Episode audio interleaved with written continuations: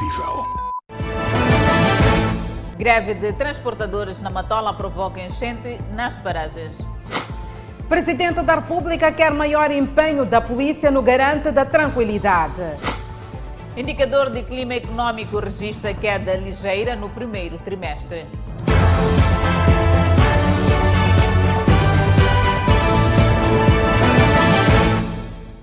Olá, bem-vindo ao Fala Moçambique. Estamos em direto e em simultâneo com a Rádio Miramar e com as nossas plataformas digitais. Paralisação de transporte de passageiros na Matola leva a enchente de passageiros de paragens e terminais, sim. Esta paralisação resulta da insatisfação dos transportadores e operadoras. A manhã de segunda-feira foi caracterizada por enchentes nas paragens e incertezas por parte dos utentes que procuravam pelo transporte público de passageiros.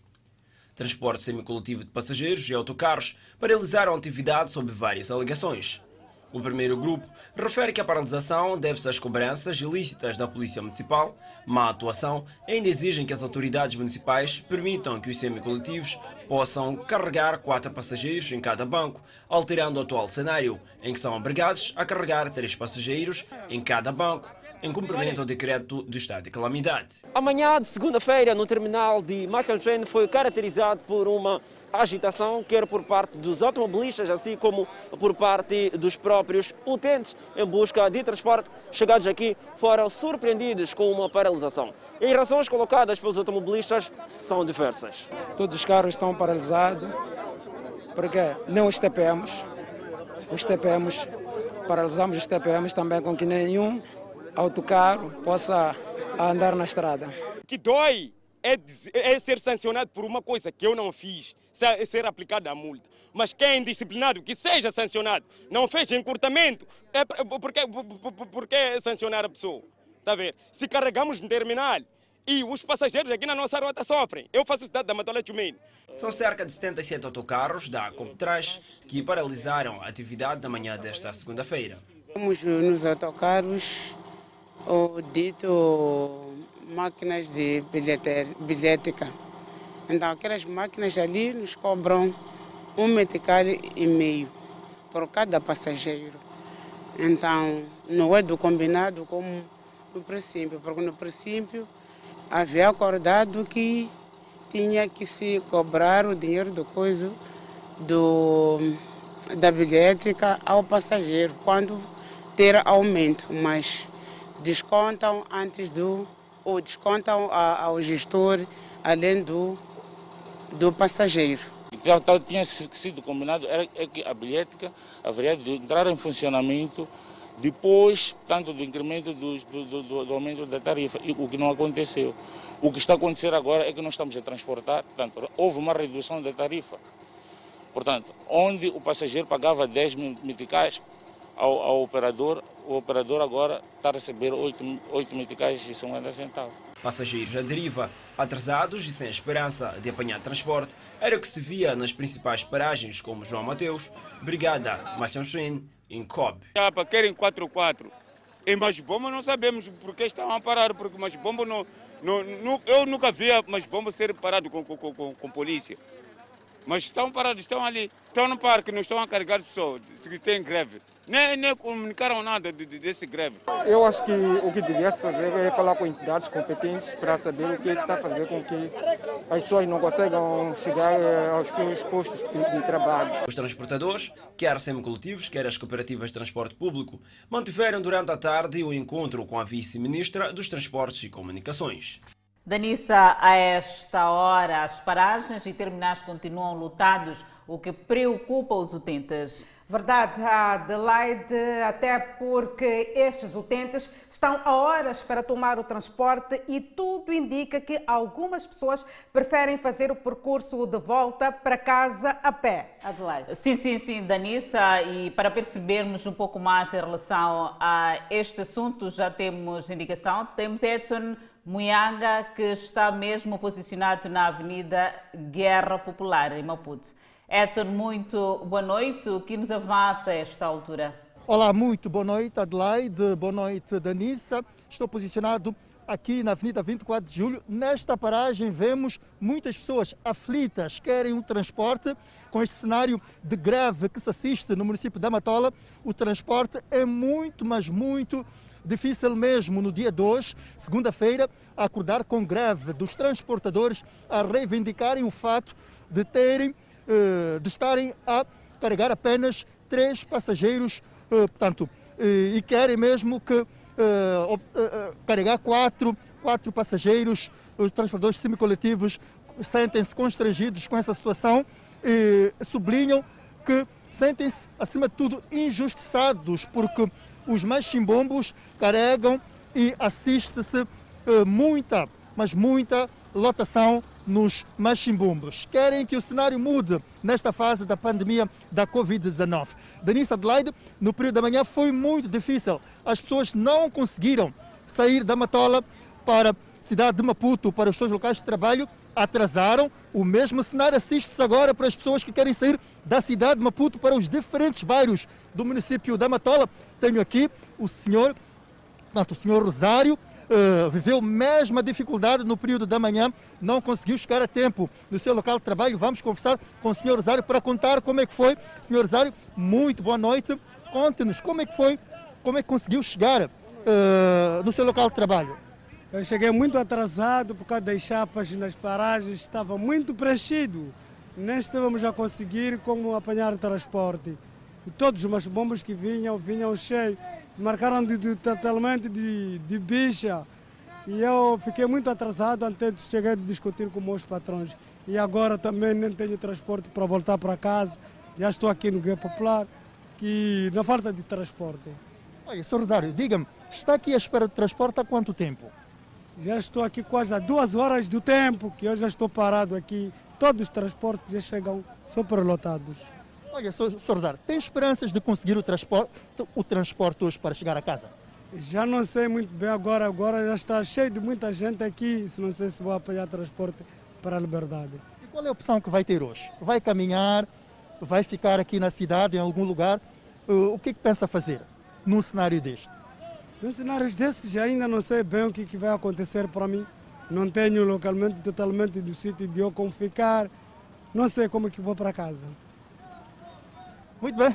Olha, Adelaide, eh, Danissa, este é o ambiente de desespero que se pode ver aqui nesta paragem. Muitas pessoas querem mesmo conseguir o transporte que não têm. Os poucos carros que têm passado por aqui, carros particulares, cobram por pessoa. Uh, 10, quer dizer, uh, 100 meticais até 200 meticais para conseguirem eh, levar as pessoas para, para chegarem às suas casas. As pessoas não têm esse dinheiro, eh, com muito sacrifício, dizem que se pagam os, os, os, os 100 meticais ou 200 meticais, depois não têm como chegar, uh, como vir trabalhar amanhã e nos restantes dias. Este, a greve na cidade de, uh, uh, da Matola provoca, provoca este, esta situação de muito, de muito, de muito desespero das pessoas. Vamos ouvir, as, algumas pessoas estão aqui uh, muito desesperadas à procura mesmo de transporte para chegar às suas casas. Muito boa noite. Boa noite, boa noite. Como está? para onde é que vai? Eu vou para a Zona Verde. Uh, está aqui há muito tempo? Da, tenho 30 minutos. Uh, para vir à cidade foi, foi complicado? de manhã não uso essa vez, uso coisa. Eu sou Bichapa, Missão Roque e museu. Como é que vai ser? Para voltar para casa, hoje assiste este, problema de escassez de transporte a greve a provocar esta, esta crise de transporte. O que é que pensa fazer? Que alternativas é que acha que pode optar? Ainda não tenho alternativa, mas estou à espera de chapa. Caso não aparecer, verei o que eu faço. Mas tanto vou caminhar a pé até onde vou conseguir chegar. Obrigado.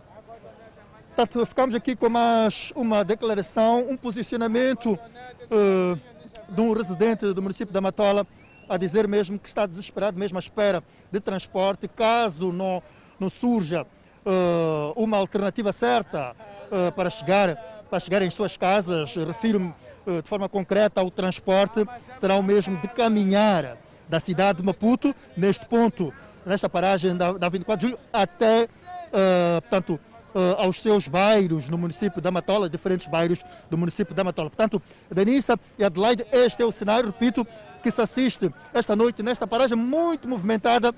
As pessoas querem e não conseguem o transporte para chegar às suas casas. Olha, Edson, sem contar ainda que existe o recolher obrigatório que vigora das 22 horas até às 4 horas e vemos os concidadãos que não estão a conseguir chegar em casa dado tendo em conta a falta do transporte. Edson, muitíssimo obrigada pela tua pronta intervenção eh, nesta noite e continuaremos a acompanhar a par e passo esta realidade. Mudando de assunto, o Presidente da República, Felipe Nussi, exige maior empenho da polícia no combate ao terrorismo e ataques armados no país. Nhusse falava mesmo à margem do 21º Conselho da Polícia realizado esta segunda-feira em Maputo. A sob lema Concertando Estratégias para Garantia da Ordem, Segurança e Tranquilidade Pública, Combate ao Terrorismo no contexto de calamidades públicas, que teve início nesta segunda-feira, o 21º Conselho da Polícia. A cerimónia foi dirigida pelo Presidente da República e Comandante-Chefe das Forças de Defesa e Segurança, Felipe Nunes, que na ocasião fez questão de lembrar os atuais desafios que o país tem estado a enfrentar, com destaque para o terrorismo no norte e ataques armados na região centro. E para ultrapassá-los, o Presidente da República exigiu maior empenho por parte da polícia no combate a estes fenómenos. Este Conselho realiza-se numa altura em que o país é desafiado pela pandemia da Covid-19. Momento em que o país combate vigorosamente o terrorismo e focos de ataques no centro do país.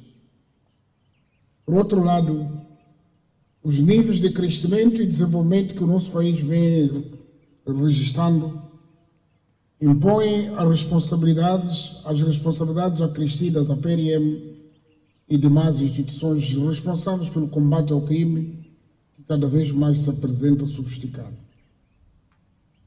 São fenômenos que exigem uma capacidade de resposta cada vez mais inteligente das nossas autoridades, quer no domínio da prevenção, quer no da investigação criminal. O Presidente da República fez menção a este controle também das fronteiras nacionais como forma de garantir a segurança pública no país. Na cerimónia, que contou com a presença do Ministro do Interior e do Comandante-Geral da PRM, Nunes vincou ainda a necessidade de se aprimorar a capacidade de resposta das autoridades policiais. É a missão da PRM, portanto, a vossa tarefa, assegurar o respeito pela legalidade adotando as providências adequadas à prevenção e combate à criminalidade e demais atos contrários à lei. Garantir medidas necessárias para a proteção e segurança das fronteiras, bem como controle de movimento migratório nas fronteiras e em todo o território nacional. Garantir a ordem pública, a segurança dos cidadãos, proteção dos seus bens, bem como promover as medidas de polícia, garantir a proteção e segurança pessoal de altas entidades nacionais e estrangeiras e demais pessoas quando sujeitas a situações de ameaça relevante. O 21º Conselho da Polícia teve início nesta segunda-feira e vai se estender até o dia 5 do mês corrente. Moradores do bairro Magut continuam em péssimas condições habitacionais e aguardam pelo reassentamento prometido há anos. Parece um outro mundo, o mundo do improviso e da precariedade. É tudo diferente do que se vê nas zonas vizinhas, desde o tipo de habitações até o ordenamento territorial. Quase que não há terrenos.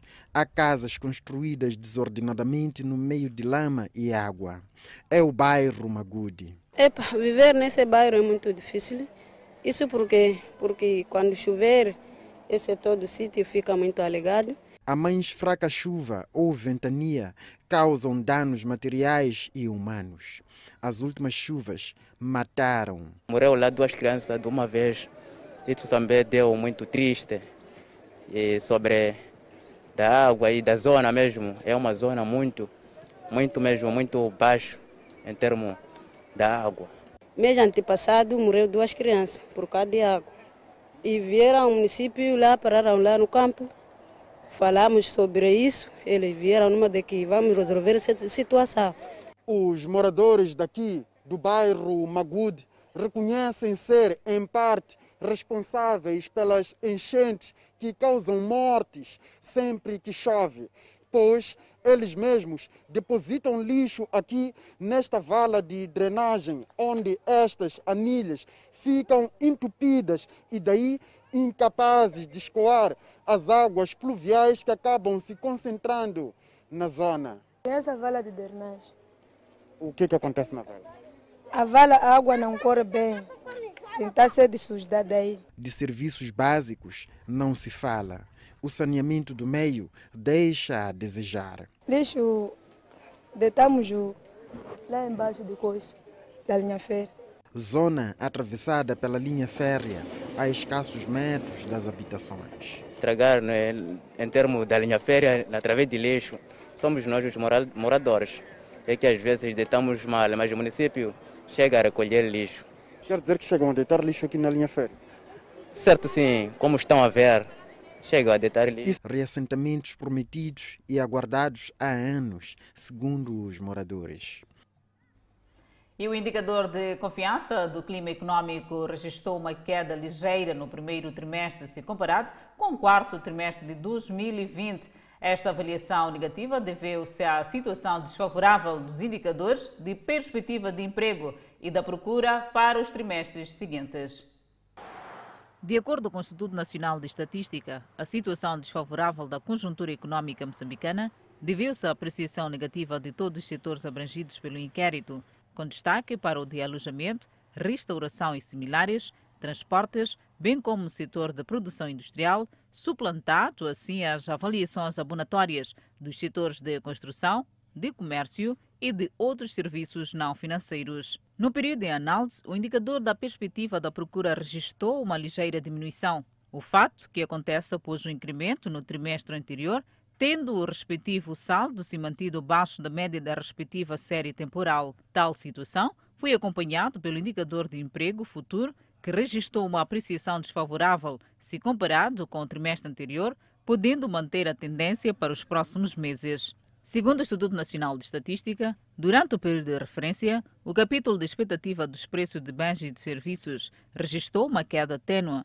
fato que interrompe os sinais de recuperação verificados no trimestre anterior. Em média, 49% das empresas inquiridas enfrentaram algum obstáculo no primeiro trimestre, o que representou uma diminuição em 6% de empresas com dificuldades face ao trimestre anterior. O aumento de empresas com constrangimentos no mês e análise foi influenciado principalmente pelo incremento de empresas com dificuldades em todos os setores, com maior destaque para os setores de alojamento, restauração e similares, com 58%, transporte, 54% e de produção industrial, 52%, com a maior frequência relativamente aos outros setores de inquérito. E cenários de imundícia reduziram é resultado da alocação de contentores de reforço em alguns pontos com focos de lixo na cidade de Maputo. Os bairros de Mica Juíne e Luís Cabral são exemplo desta realidade. Um só contentor não conseguia acolher todo o lixo produzido em três bairros vizinhos, cujos moradores não encontravam outro local para se desfazerem dos resíduos. Era um contentor e são três bairros, tem o bairro da Mafalala, esse bairro indígena e Micajuíne. Despejavam num único contentor só. É, é, é, é Micajuíne, é Mafalala, Mafalala é grande muito grande. Com a alocação de mais um contentor, o cenário tende a melhorar, mas os moradores querem mais. Puseram dois, mesmo assim não são suficientes, porque são, há dias que, por exemplo, segunda, terça e sexta-feira, os três bairros despejam aqui mesmo. Esses da associação despejam aqui de carrinho. E os moradores também despejam aqui. Chega isto até encher até um limite que é para esse todo o sítio aqui fica cheio de lixo. O lixo espalhava-se no chão e passava para a vala de drenagem. Está melhor, como podemos ver, tem dois contentores de facto e a vala já não está, o lixo já não entra na vala como podemos ver. E os capins estão, estão cortados, né? Não estão como antes, porque os capins antes saíam da vala. O cenário só é considerado melhor quando comparado com o que aqui se via antes. Mas olhando para a vala de drenagem, ainda há quantidades de lixo que, junto da vegetação que aqui germina, travam a água que devia aqui correr. Há entre os utentes destes contentores quem ainda aposta na civilidade e que, quando encontra os contentores cheios, trata de levar o seu lixo de volta para casa à espera do melhor momento para depositar. Eu, quando apanho cheio, eu volto para casa. Ah, quando apanha o local cheio de lixo, não deposita o seu lixo? Não, nada. Prefiro... Leva o lixo de volta para casa? Ah, não tem problema. Minha casa não tem espaço para deixar o lixo que é meu, não de ninguém. No bairro Luís Cabral, também há contentores nas margens das valas, mas há moradores como Edna. Ela evita entupir a vala com resíduos sólidos. Quando nós depositamos o lixo no contentor, então dessa forma nós contribuímos por, para que haja boa saúde, boa higienização nas nossas casas, assim como no bairro. É em resultado de tais bons gestos que esta vala, livre de resíduos sólidos, permite que a água corra e passe por completo logo que as chuvas terminam. Mas Cláudia, moradora daqui de Luís Cabral, diz ver noutros pontos atitudes contrárias ao civismo, o que não é do seu agrado. Em algum momento tenho visto algumas atitudes que não lá muito agradam porque deitam lixo nas valas, deixam lixo de qualquer maneira, não queimam, não fazem nada. E quando você reclama, dizem, ah, existe alguém de direito que pode fazer isso, mas em algum momento nós também temos que ajudar. É um reforço de contentores que começou no ano passado, em que a zona da Praça dos Combatentes foi das primeiras a ser contemplada. E cabe aos munícipes conservarem estes contentores de lixo.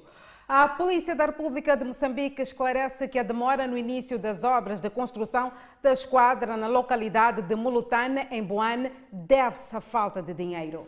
Danissa, a reação surge após a Miramar exibir uma reportagem em torno deste assunto. Vi a data do início da esquadra, mas foi no ano 2019. Até agora nada que se passou. É uma realidade que tem estado a inquietar os moradores daquele bairro, situado na localidade de Mulotane, distrito de Boane.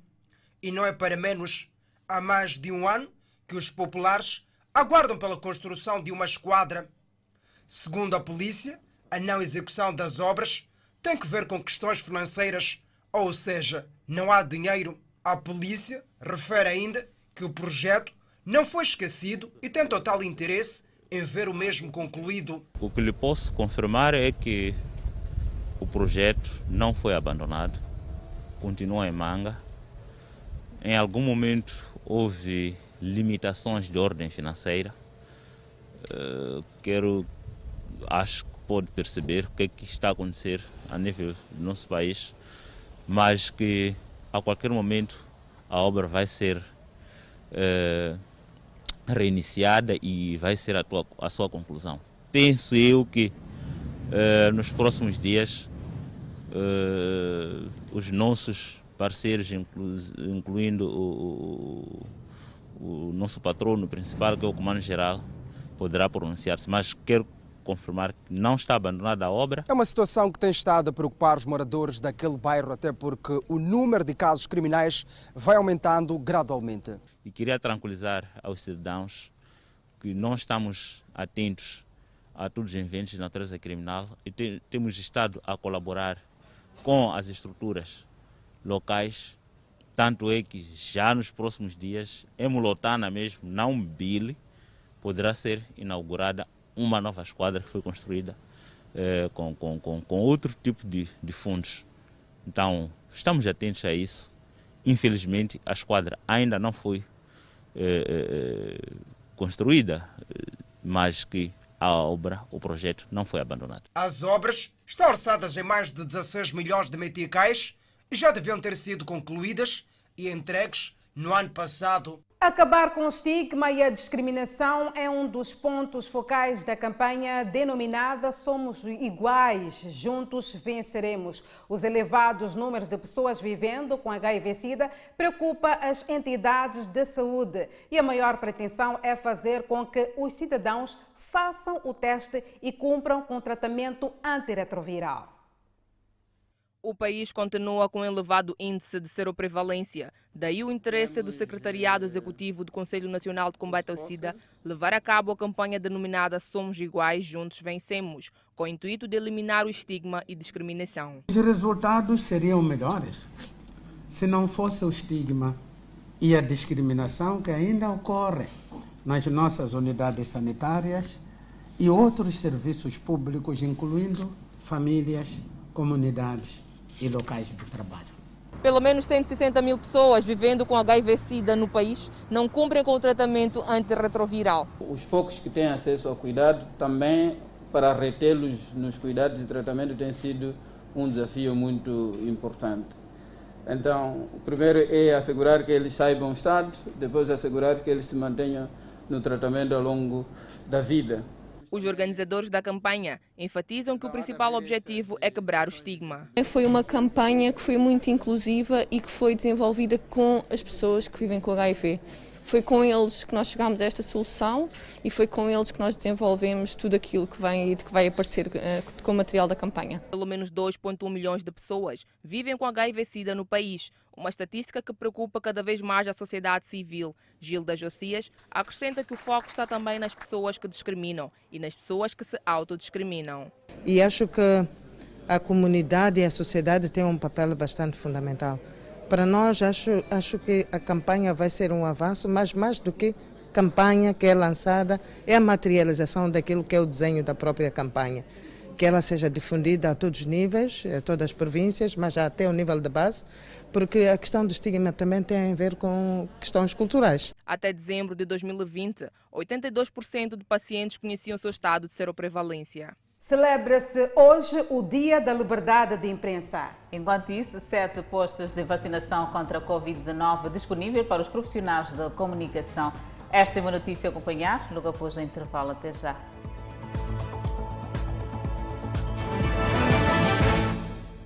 Celebra-se hoje o Dia Mundial da Liberdade de Imprensa e nos últimos dois anos o exercício da liberdade de imprensa regrediu em Moçambique.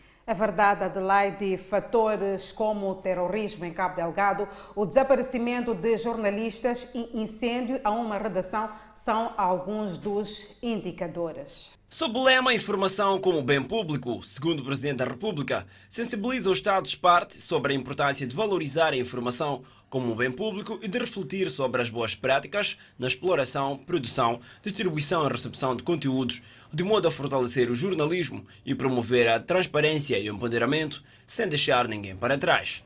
Filipe News endereçou felicitações e destacou a importância do exercício da liberdade de imprensa em tempos de pandemia. Em contextos em que o mundo é assolado pela pandemia da Covid-19, a liberdade de imprensa ganha maior relevância, pois as pessoas não só precisam de ser informadas sobre a evolução da pandemia, como também devem ser educadas a adotar comportamentos responsáveis. Moçambique já colheu experiências que contribuíram para que o governo desenvolvesse vários projetos de apoio ao desenvolvimento da comunicação social, com destaque para os debates sobre ética na informação, revisão da lei de imprensa, elaboração da proposta de lei de radiodifusão e migração digital. Fatores como o terrorismo em Cabo Delgado, desaparecimento de jornalistas incêndio à redação do jornal Canal de Moçambique são alguns indicadores que retratam a ameaça à liberdade de imprensa em Moçambique, segundo consta do relatório do MISA. Segundo o relatório da Unesco, em 2020, mais de 70 jornalistas foram mortos em todo o mundo. E em Moçambique, nos últimos dois anos, o desempenho do exercício da liberdade de imprensa também reduziu. Facto que leva a uma reflexão preocupante a olhar por aquilo que é o cenário atual do país. Nos últimos dois anos, Moçambique está efetivamente a regredir no que as liberdades de imprensa diz respeito, inclusive nas análises globais sobre a democracia no país.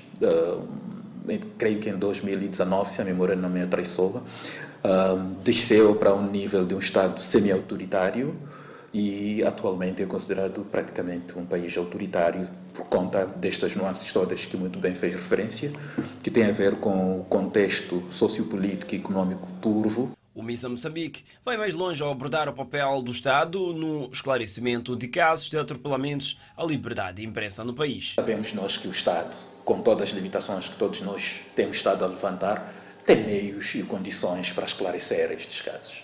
E, portanto, este não esclarecimento faz com que se transmita uma ideia de impunidade uh, perante cenários de atropelos às liberdades de imprensa. Portanto, se me pergunta qual seria a solução para minimizar ou resolver este cenário, efetivamente seria uma ação enérgica do Estado para identificar e responsabilizar os promotores destas civícias. Este ano comemora-se também o 30 aniversário da Declaração de Vinduque sobre uma imprensa livre, pluralista e independente, que resultou em 1993 na adoção pela Assembleia Geral da ONU do Dia Mundial da Liberdade de Imprensa. Danissa, há ainda gestores públicos e privados a se recusarem a partilhar informação com os jornalistas e o caso concreto é mesmo na província de Inhambane. Note que esta é uma clara violação dos direitos da liberdade de imprensa. Segundo jornalistas, alguns gestores de entidades públicas e privadas consideram favor partilhar informação com os escribas, o que condiciona o desempenho da classe. Queremos pedir esta compreensão e dos que eh, dão a informação aos jornalistas para perceberem que dar informação não é favor, mas sim uma obrigação, porque os profissionais de comunicação social fazem-no justamente porque são os porta-vozes do povo.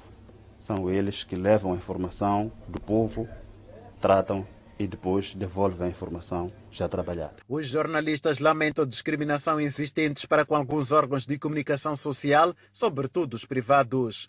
O fornecimento da informação para os escribas na província de Imbane continua um desafio. Uh, sabemos nós que existem uh, oportunidades uh, de forma desigual. instituições, principalmente do setor público, podem sentir-se satisfeita em termos de acesso à informação, mas é diferente quando nós vamos encontrar uma instituição uh, privada. Alguns minimizam os problemas ao afirmar que a liberdade de imprensa em Nhambane está a registrar ganhos assinaláveis. O que é necessário é, sim, senhora, termos paciência e dirigirmos às fontes com respeito que, que, que é necessário e mostrando a importância da informação que nós queremos tirar para disponibilizar ao público.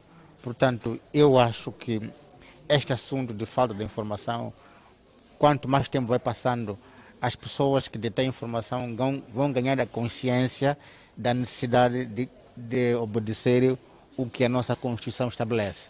Portanto, não há problemas, não sentimos problemas, particularmente aqui na província de Inhambane. Por seu turno, Daniel Chapo disse que o Conselho Executivo Provincial está disponível a trabalhar com os escribas de modo a facilitar o acesso às fontes de informação. Apelamos à abertura de todos, como governo e, sobretudo, como Conselho Executivo e a população em geral e a nossa sociedade, instituições públicas e privadas a disponibilizar a informação pertinente e atualizada para que o nosso público tenha domínio de que estamos a fazer e o que estamos a fazer, sobretudo na nossa província, para o desenvolvimento. Estima-se que em Nhambane existem 300 jornalistas no ativo, distribuídos em órgãos públicos e privados. E ainda sobre a comunicação social, os jornalistas dos órgãos de comunicação social na cidade de Maputo serão administrados a vacina contra a Covid-19. Danissa, o processo está a ser gerido pelo Conselho Municipal da cidade de Maputo com o apoio do Gabinete de Informação Gabinfo. Jornalistas dos órgãos de comunicação social na capital do país vão, na próxima quarta e quinta-feira, receber a primeira dose da vacina Covishield. Cerca de 700 jornalistas serão administrados a vacina de combate à Covid-19 nesta segunda fase do processo de vacinação. Este processo de vacinação, que está a ser gerido pelo Conselho Municipal da cidade de Maputo, será executado em sete postos de vacinação já identificados na capital do país.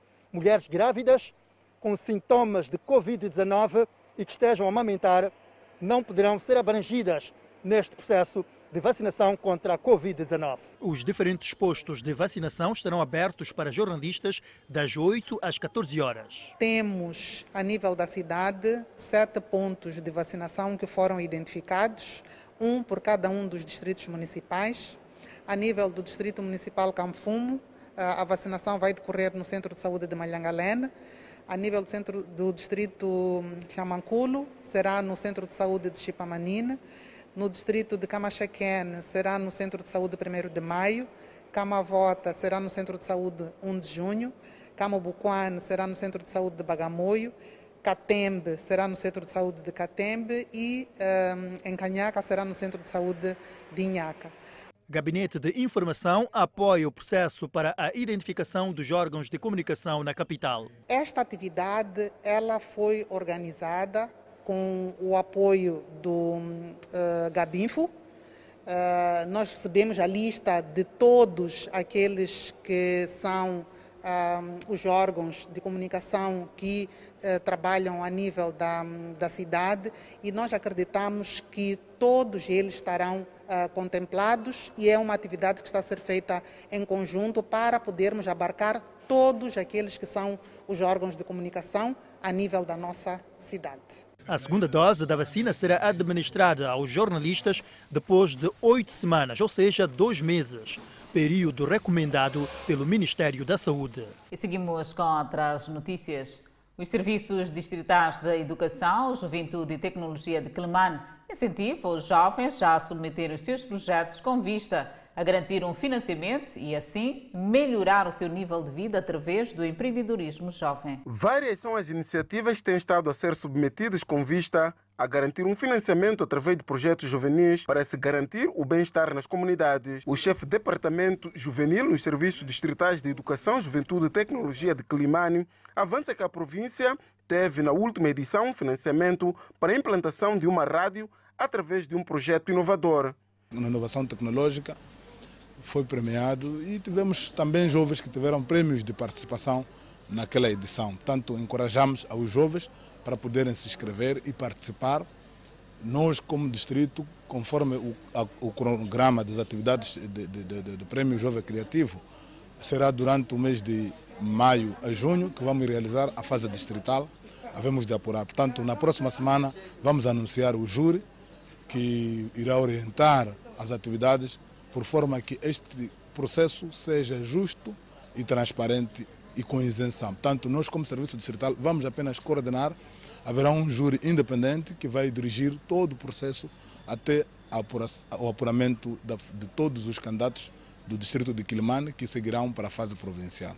Alguns cidadãos em Quilimane entendem que a iniciativa é bem-vinda que isso vai garantir aquilo que é a flexibilidade de ideias por parte dos jovens para que esses possam expor os seus pensamentos e assim garantir um financiamento e fazer com que haja melhoria de vida ao nível das comunidades. Alguns cidadãos em Climane avançam que a iniciativa do governo é bem-vinda e é importante para garantir que os jovens sejam criativos em iniciativas que garantam o bem-estar das comunidades.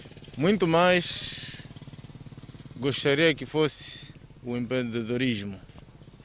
O empreendedorismo na área de na área de abrir mais o coisa, o autoestima do, do, dos, dos jovens né, a trabalhar na, nas águas, nas pescas e buscando algo para poder pôr no mercado, né?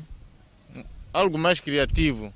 Sim, eu me sinto mesmo muito lisonjeado e se tivesse a oportunidade mesmo, iria concorrer e convido também outros jovens para também uh, aderirem a este, uh, a, este, a este projeto. Ao nível do distrito de Calimane, está sendo constituído um júri para a avaliação das propostas que estão sendo submetidas a fim de garantir uma maior fiabilidade no processo de seleção. E no cômodo criminal foi detida uma mulher acusada de tentar matar a sua própria filha com recurso a veneno.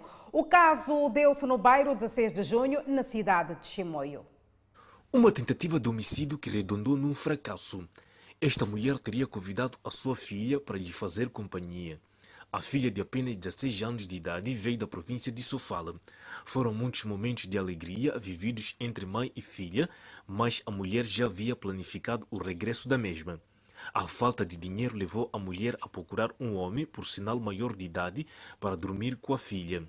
Daí foi consumada a violação. Passados alguns meses, veio a notícia: a menor engravidou. Para se livrar da gravidez, a mãe teria induzido a adolescente a tomar um produto químico conhecido por raticida, veneno para matar ratos.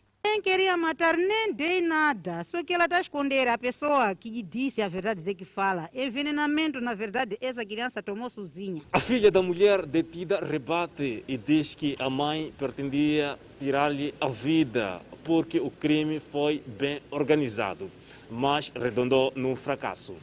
Ela disse para eu tomar aquele comprimido, porque se eu tomasse aquele comprimido, minha barriga ia sair e eu ia voltar na beira estudar. Então, quando eu tomei, meu primo veio me chamar para eu dormir lá. E eu falei para meu primo, no Jair, eu passei mal no caminho, acordei no hospital. Quando eu acordei no hospital, me, me, coisa, me falaram lá, eu expliquei. Quando viemos aqui na esquadra, ela foi chamada, começar a tudo. Ah, essa criança não tem, ela que me deu. Porque no mesmo, no mesmo dia que eu fui lá, que eu cheguei aqui em Chimoio, eu nem comprimido não tinha, nem dinheiro não tinha. Eram 18 horas. Deixei meu telefone na pasta, voltei e não encontrei meu telefone. Então era para dormir com o homem, conseguir dinheiro para regressar à, à beira? Sim, era para isso mesmo. A polícia deteve a mulher para que seja responsabilizada criminalmente. É, para nos conduzir à detenção da mesma foi quando, eh, após ter estado cá, a menor pediu, depois das férias, pediu dinheiro de passagem de regresso à Beira e porque a mãe não tinha, disse que ia arranjar.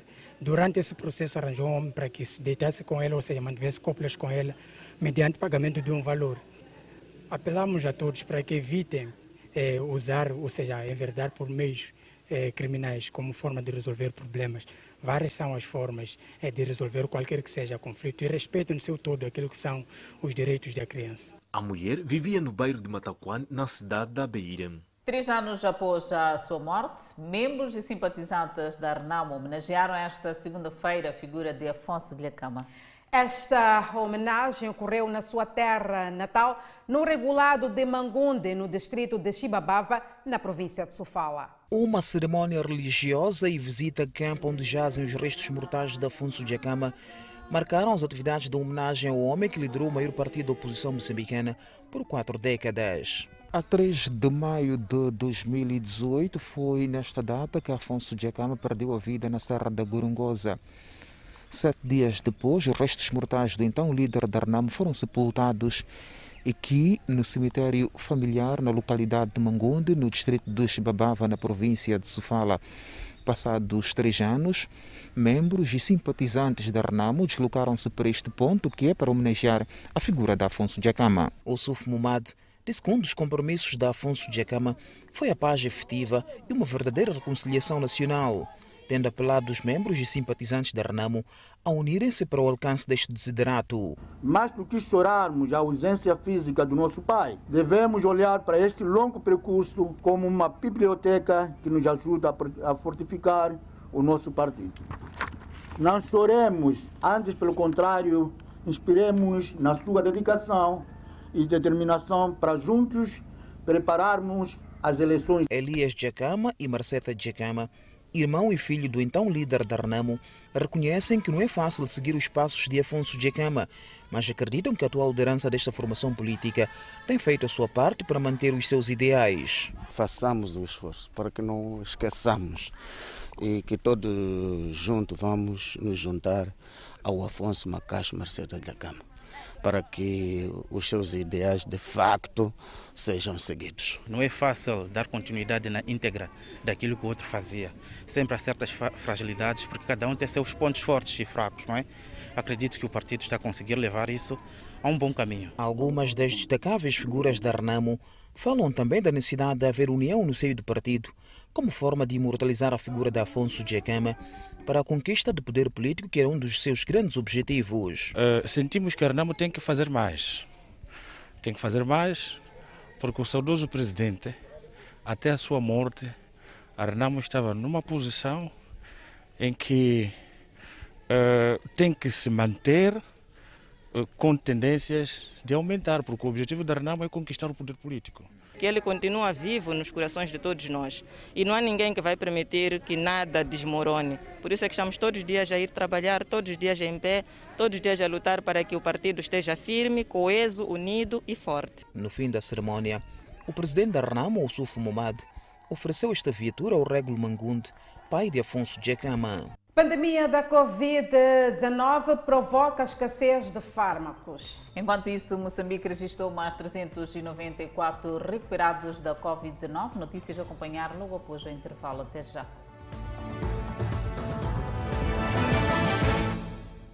A saúde mental está em causa para quem precisa por conta da escassez de fármacos. Adelaide, a pandemia da Covid-19 é apontada como a principal causa da escassez de medicamentos nas farmácias e hospitais do país.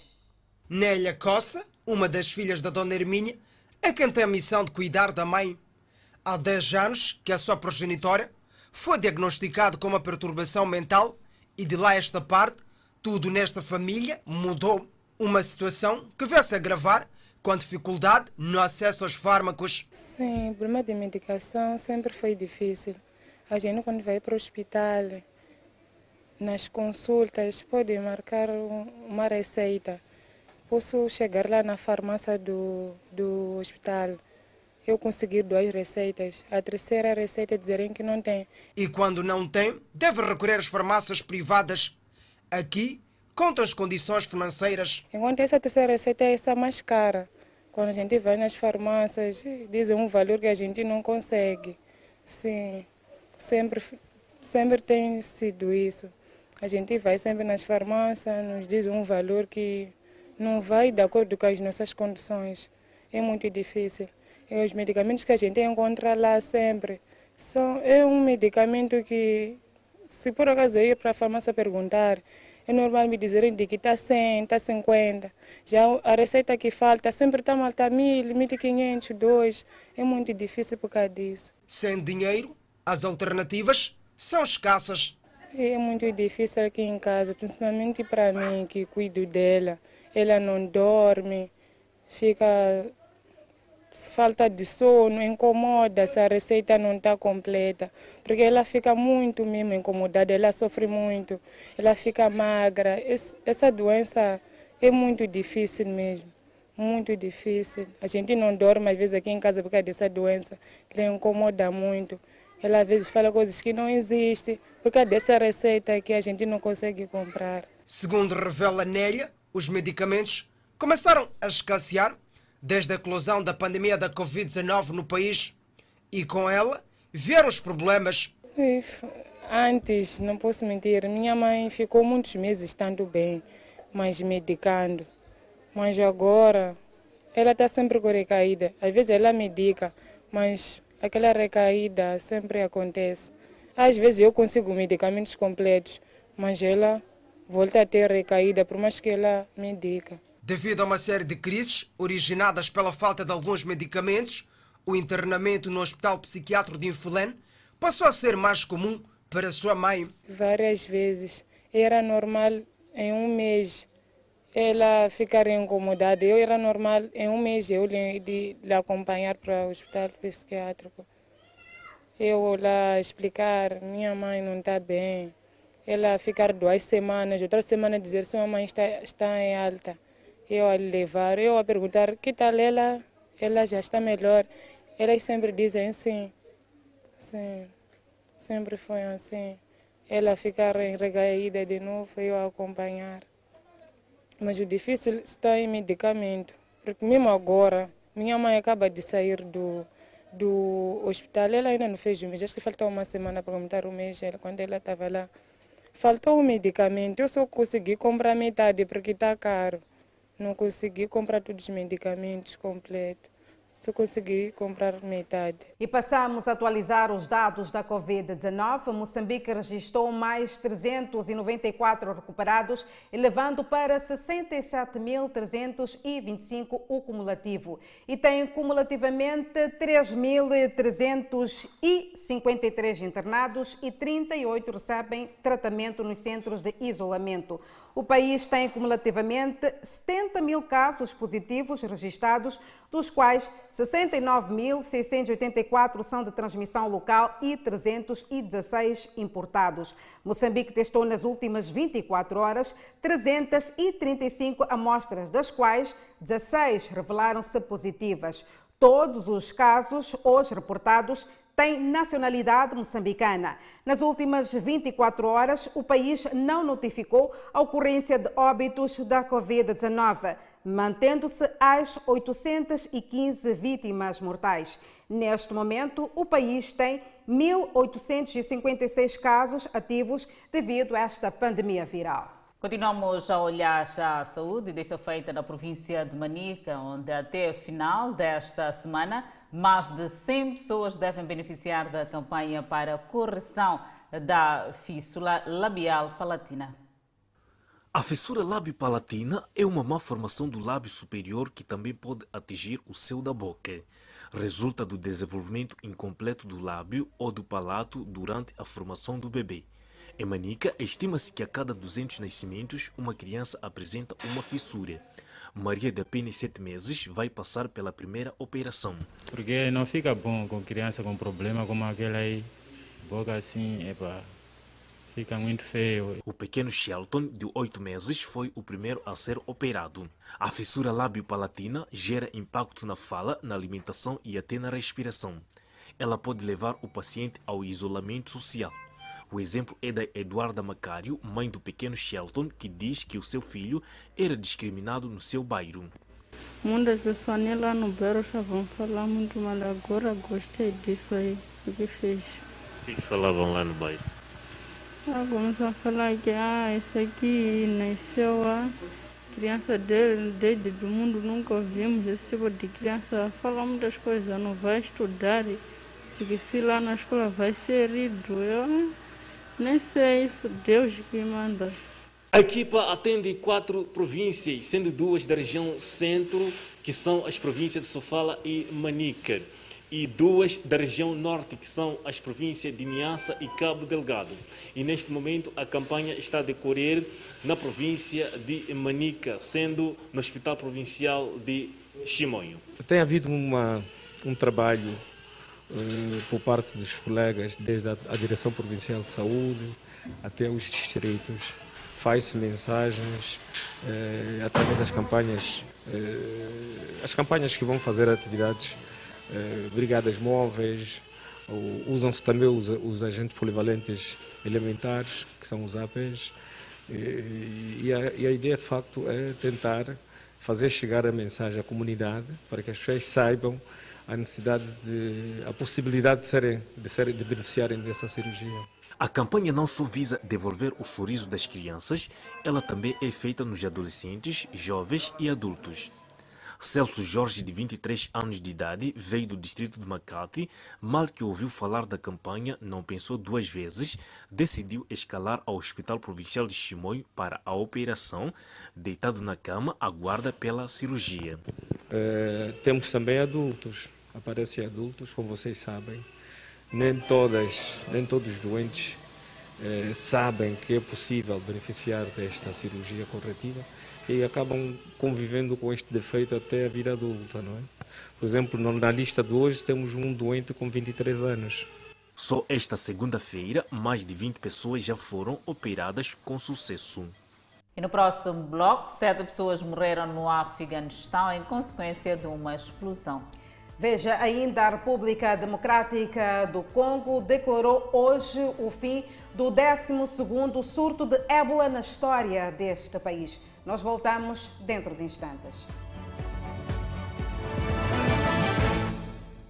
A vizinha África do Sul recebeu ontem a sua primeira remessa da vacina contra a Covid-19 da Pfizer. A África do Sul recebeu na noite de domingo, no Aeroporto Internacional Oliver Tambo de Johannesburg, mais de 325 mil doses da vacina da Pfizer. O país espera receber cerca de 4,5 milhões de doses da vacina dupla até o final de junho. A África do Sul retomou a administração da vacina única da Johnson Johnson aos profissionais de saúde aos 28 de abril, após uma pausa de mais de duas semanas, devido a preocupações de que ela pudesse estar ligada a casos de coágulos sanguíneos.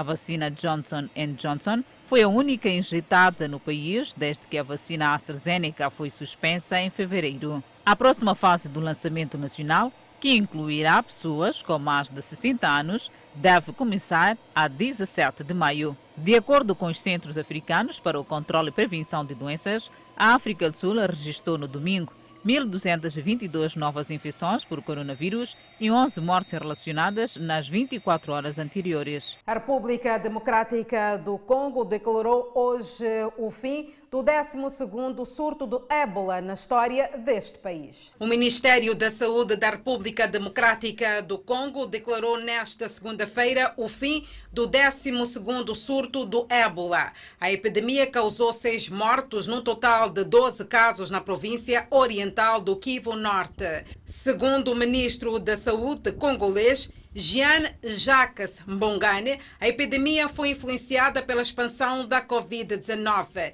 Este último surto foi declarado em 7 de fevereiro e contou com casos em quatro cidades da região de Kivu Norte. De acordo com a Organização Mundial da Saúde, a análise da sequência genética indica que este surto está relacionado com o que durou dois anos e ocorreu nas províncias do Kivu Norte e Ituri entre 2018 e 2020. A décima epidemia de ébola na República Democrática do Congo, que matou pelo menos 2.280 pessoas. Por sua vez, a Organização Mundial da Saúde relatou hoje, através da rede social Twitter, o fim deste último surto e felicitou a todos os envolvidos na luta contra a doença. Uma semana após este surto ter sido declarado, o Congo lançou oficialmente a campanha de vacinação contra a doença contagiosa, que é transmitida através do contacto direto com sangue ou fluidos corporais contaminados de pessoas ou animais. Pelo menos sete pessoas morreram em Cabul na sequência de uma explosão de um caminhão-tanque carregado de gasolina. O incêndio provocou cortes de energia em algumas partes da capital afegã. Os petroleiros que estavam estacionados pegaram fogo, causando a morte de sete pessoas e ferimentos a outras 14. Ainda não são conhecidas causas da explosão, numa altura que a cidade permanece em alerta máximo, com oficiais a preparar-se para ataques do Talibã, insurgente devido à presença contínua de tropas estrangeiras no país. Duas fontes de segurança disseram que acreditavam que a causa foi o foguete do Talibã disparado na área. No entanto, o porta-voz do Talibã negou o envolvimento. Tariq Arian, porta-voz do Ministério do Interior, disse que ainda estão a investigar a causa do incêndio. O Talibã disse que o anúncio do presidente dos Estados Unidos da América, Joe Biden, no mês passado, de que as tropas americanas partiriam até 11 de setembro, viola o acordo de 2020 sob o governo de Trump que ofereceu um prazo de retirada a 1 de maio.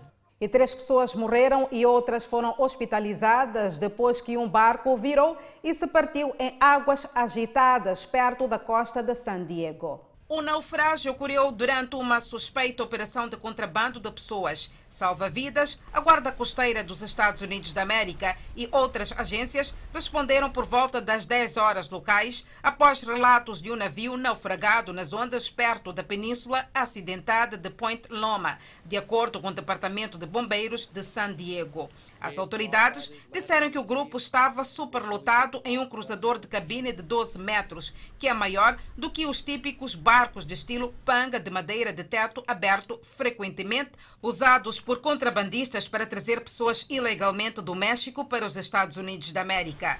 Eles acreditaram que todos a bordo foram presos imediatamente. Mas as tripulações dos barcos e aeronaves continuaram a vasculhar a área por várias horas em busca de outros possíveis sobreviventes. A patrulha de fronteira anunciou na sexta-feira que a polícia está a aumentar as operações para interromper o contrabando marítimo na costa de San Diego. Enquanto isso, a polícia disparou canhões de água e gás lacrimogéneo num parque de Bruxelas. uma medida que serviu para acabar com uma festa projetada para desafiar regras de distanciamento social. A multidão, composta principalmente de jovens, respondeu a um post no Facebook que anunciava a festa não autorizada. Aconteceu um mês depois que a polícia liberou 2 mil pessoas que se reuniram no mesmo parque Bois na Cambre Larbons, a festa, um evento que começou como uma piada de 1 de abril. O evento seguinte, Born 2, um dia tradicional de manifestações, foi realizado uma semana antes de o governo belga permitir a abertura de esplanadas de cafés e bares e permitir que grupos de mais de quatro pessoas se reunissem do lado de fora em um relaxamento das regras da Covid-19. Outros participantes questionaram a resposta da polícia à reunião não autorizada. Depois de um início tranquilo, com grupos gritando liberdade, a polícia anunciou nas redes sociais que os participantes não estavam a observar as medidas de segurança pública e que iriam intervir. Muitas pessoas não usavam máscaras, uma exigência em qualquer lugar público da capital belga. Seguimos para um breve intervalo, mas antes a previsão para as próximas 24 horas. No norte do país, Pemba 30 de máxima, Lixinga 22 de máxima, Nampula 25 de máxima. Seguimos para o centro do país. Tete com uma máxima de 29, Quilimane 26, Chimoio 25, Beira 28. Na zona sul, a Vilanculo de máxima poderá registrar 29, a cidade de Inhambane 27, Xaixai 25 de máxima é a previsão e Maputo, cidade capital de máxima, poderá registrar 28 graus Celsius. E no desporto, o representante da província da Zambésia no campeonato nacional, o Moçambola, o Majeje de Mocuba, treina a todo gás para garantir bons resultados nas próximas competições e tem como meta vencer todos os jogos a serem realizados na província. O diretor provincial de Emprego, Juventude e Desporto na Zambésia, José Lobo, acompanhou um dos treinos da coletividade no campo de ferroviário de Climane e pediu melhores resultados que exaltem a província da Zambésia. Então nós temos que mudar a nossa mentalidade. Eu senti que não havia muita crença. Espírito de equipe não estava a existir nesses primeiros quatro jogos. Isso não existiu, meus queridos. Meus, meus queridos, nós temos que lutar por uma justa causa, que é a província. Temos que pôr a província no coração, uma jeja no coração. E esse povo está a sofrer dia e noite. E as condições só poderão melhorar se realmente os frutos aparecerem. Se aparecerem bons resultados, meus queridos, mesmo sem pedir, as pessoas de boa fé, as pessoas que gostam, não de Majeje, do desporto, em particular o futebol, ao de vir apoiar. Porque vocês estão a representar a província. E nós temos que marcar a diferença e começar a partir desse jogo contra a Costa do Sol. Não é para empatar, é para ganhar. Temos condições, está aqui Eurico, jogador experiente. Temos que marcar a diferença, meus queridos. A missão dos jogadores é vencer, vencer e continuar a desfilar na fina flor do Campeonato Nacional, o Moçambola. A equipe de Majed de Mucuba, aqui na província de Zambesa, diz estar a trabalhar anficamente de forma a garantir aquilo que são os bons resultados e assim fazer com que a comunidade desportiva possa então angariar aquilo que são os desejos, que é de vencer e continuar a permanecer no Moçambola. O diretor do clube avança que a equipe já cumpriu com todo o protocolo sanitário e que neste momento está sendo levado a cabo uma série de intervenções com vista a garantir que os próximos jogos sejam todos para vencer. Daquilo que foi para nós retomar o tal Moçambola, mas já cumpriu. Pode ver, eh, fim de semana, todos e todos os jogadores, o staff, já receberam as vacinas, que não estava contemplado. E nós acabamos dispensando o adjunto treinador, não porque mau resultado, mas mau entendimento dentro de coletividade. E o treinador principal manteu, que é o Vitor Muxanga, e acabamos recorrendo à província, né? que é o treinador junto, que é o Mr. Jarder, que estava aqui, mas hoje ele está, está com outras missões lá, em Mucuba ele ficou, porque ele acabou, acabou, acabou apanhando injeção ontem, a vacina hoje, essa manhã. Então não podia viajar com a equipa ficou para repousar para amanhã retomar com o grupo. É o Mr. Jardim, o único que se, se, se, se enquadrou na, na equipa técnica. O Clube Desportivo Majed de Mucuba tem estado nos últimos dias a trabalhar nos aspectos técnicos e táticos com vista a garantir uma melhor prestação em todas as jornadas. Adeptos do Manchester United entraram em confronto com a polícia. Os incidentes surgiram num dia de protestos de milhares de adeptos contra os proprietários do clube, na sequência da sua participação nos planos polémicos, agora abandonados, de formar uma Superliga Europeia. Os protestos no Laurel Hotel e no de Trafford resultaram no adiamento do jogo da Premier League com o Liverpool. Os jogadores da United foram eventualmente autorizados a sair, pois os fãs que protestavam se dispersavam. As autoridades disseram que dois polícias ficaram feridos depois que torcedores de Manchester United protestaram em Old Trafford contra os donos do clube.